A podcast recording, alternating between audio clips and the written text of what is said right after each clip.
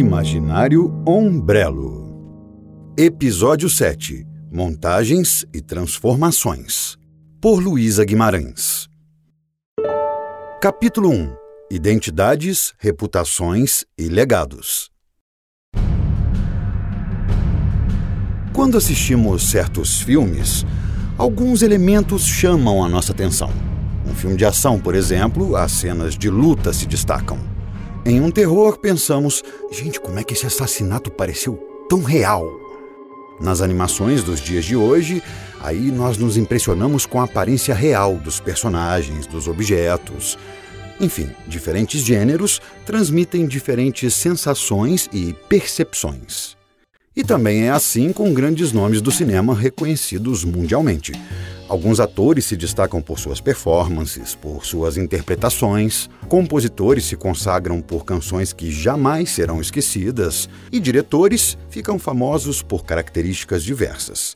Isso porque o trabalho de um diretor significa, a grosso modo, realizar o conjunto da obra cinematográfica, o que inclui um pouco de diferentes funções. Por exemplo, nos filmes de Wes Anderson, os visuais excêntricos e as simetrias se sobressaem. Já a Greta Gerwig, assim como o eterno Stanley Kubrick, vem se destacando pela capacidade de adaptação de romances ou de contos, enfim.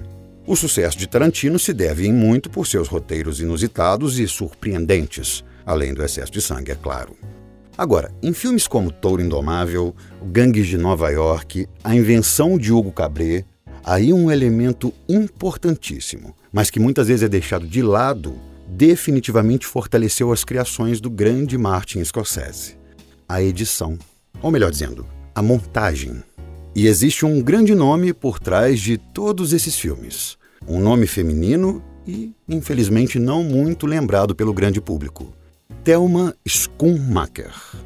80 anos de idade, 50 de carreira, 40 filmes, 81 indicações a prêmios e 39 vitórias. Quem não é dos maiores fãs de cinema pode até relacionar esses números a uma atriz ou um ator, um protagonista de grandes produções hollywoodianas. Dificilmente vai remeter tamanho prestígio a um cargo que muitas vezes passa despercebido. Mas isso não deveria ser assim. A montagem de um filme traz o resultado final, o produto de todas as etapas anteriores. É, da forma à produção. E cada edição exige um processo. E talvez os números da carreira de Thelma partam disso. Da sua originalidade, da sua versatilidade, do seu ineditismo. O melhor trabalho do mundo, a editora afirma ter. Mas nem sempre pensou assim. O cinema bateu à sua porta como um acaso que era para ser.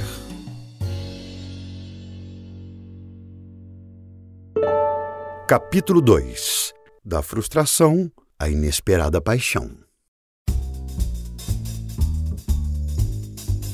Nascida na Argélia em 1940, com pais americanos, Thelma Schumacher passou parte da sua infância entre diferentes países, quando se estabeleceu nos Estados Unidos, a jovem de 15 anos nem sonhava com uma carreira no cinema.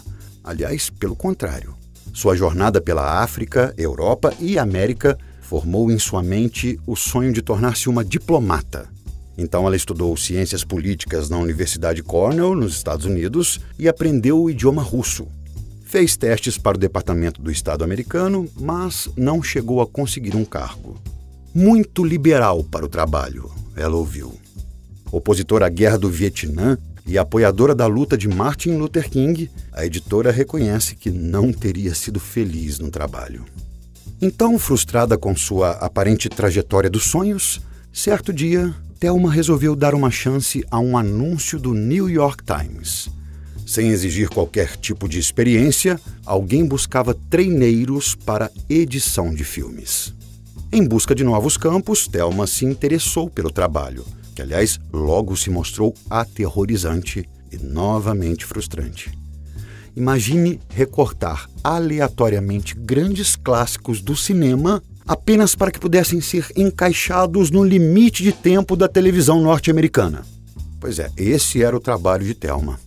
Filmes de François Truffaut, Federico Fellini, Jean-Luc Godard sendo decepados para caberem na programação da madrugada.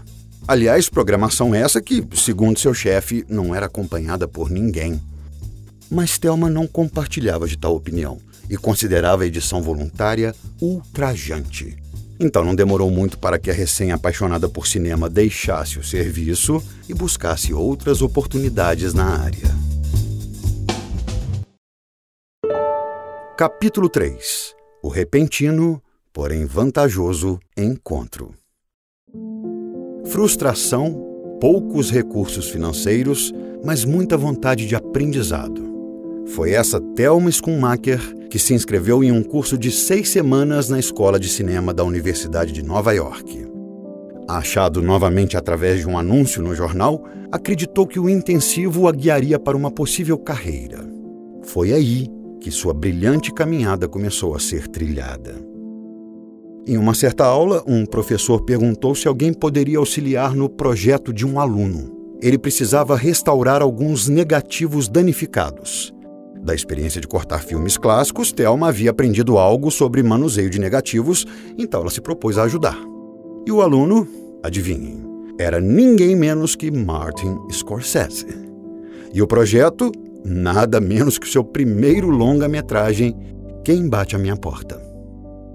O filme, de 1967, foi uma estreia dupla, de um grande diretor, mas também de uma grande editora. De forma inédita, ela agora, em vez de destruir um filme, o salvou. Nasce daí uma carreira promissora e uma parceria inesperada. O apreço pela montagem e a aliança com Scorsese foi instantânea mas a burocracia do mercado cinematográfico atrasou sua realização. Capítulo 4 Dificuldades pelo caminho. O caminho para ocupar um cargo na área do cinema não é tão simples quanto conhecer alguém, firmar uma parceria, provar a competência. E isso Thelma sentiu na pele. Desde o seu primeiro trabalho como editora até aquele que oficializou sua aliança com Scorsese, foram 13 anos de hiato. É porque, para continuar trabalhando em longas-metragens hollywoodianos, ela precisaria integrar o Sindicato dos Montadores dos Estados Unidos. E, para isso, existiam alguns requisitos. Para integrar a associação, os profissionais deveriam acumular cinco anos como aprendizes e três anos como assistentes. Thelma já estava trabalhando como editora profissional e sendo até mesmo reconhecida por isso. Para se ter uma ideia, o documentário Woodstock, de 1970, montado por ela, foi indicado ao Oscar de melhor montagem. Aí então começa um embate. A editora não conseguia entender por que deveria regressar na área e se tornar uma aprendiz quando já participava de grandes e premiadas produções. E o sindicato continuava se negando a aceitar uma recém-profissional que não prestava contas como editora formal. Então, por conta disso, durante toda a década de 70, ela só trabalhou em filmes curtos e documentários.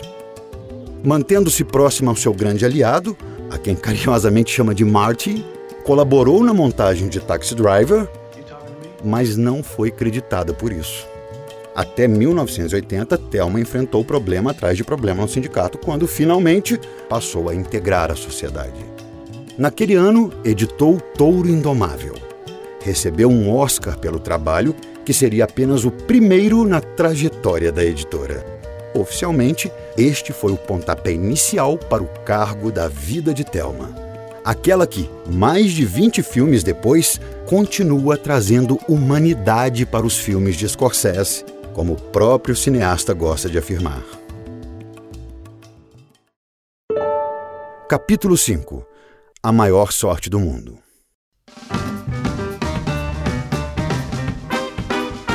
Um emprego dos sonhos, um amigo íntimo e o grande amor de sua vida. Poucos encontrariam isso em um mesmo espaço, mas Thelma conseguiu. Ela considera o seu trabalho o melhor do mundo e não cansa de reforçar isso firmou não só uma parceria profissional, mas uma amizade pessoal com Scorsese e ainda conheceu o seu marido através dele, o também diretor de cinema Michael Powell. Por isso também acredita ter tido a maior sorte do mundo. Um modelo imponente na arte dominada por homens. Assim foi definida na cerimônia de entrega do BAFTA Fellowship, que é o maior prêmio da indústria cinematográfica da Inglaterra. Thelma é um importante exemplo de que, ao contrário do que muitos pensam, as mulheres sempre estiveram presentes nos bastidores do cinema desde os primórdios da sétima arte. Cada filme é um desafio, cada roteiro tem sua especificidade e Thelma não se restringe a eles. Não gosta de se prender a um script por saber que nos sets de gravação o filme se expande. E assim como na sala de edição, a produção se forma e se transforma em uma obra-prima.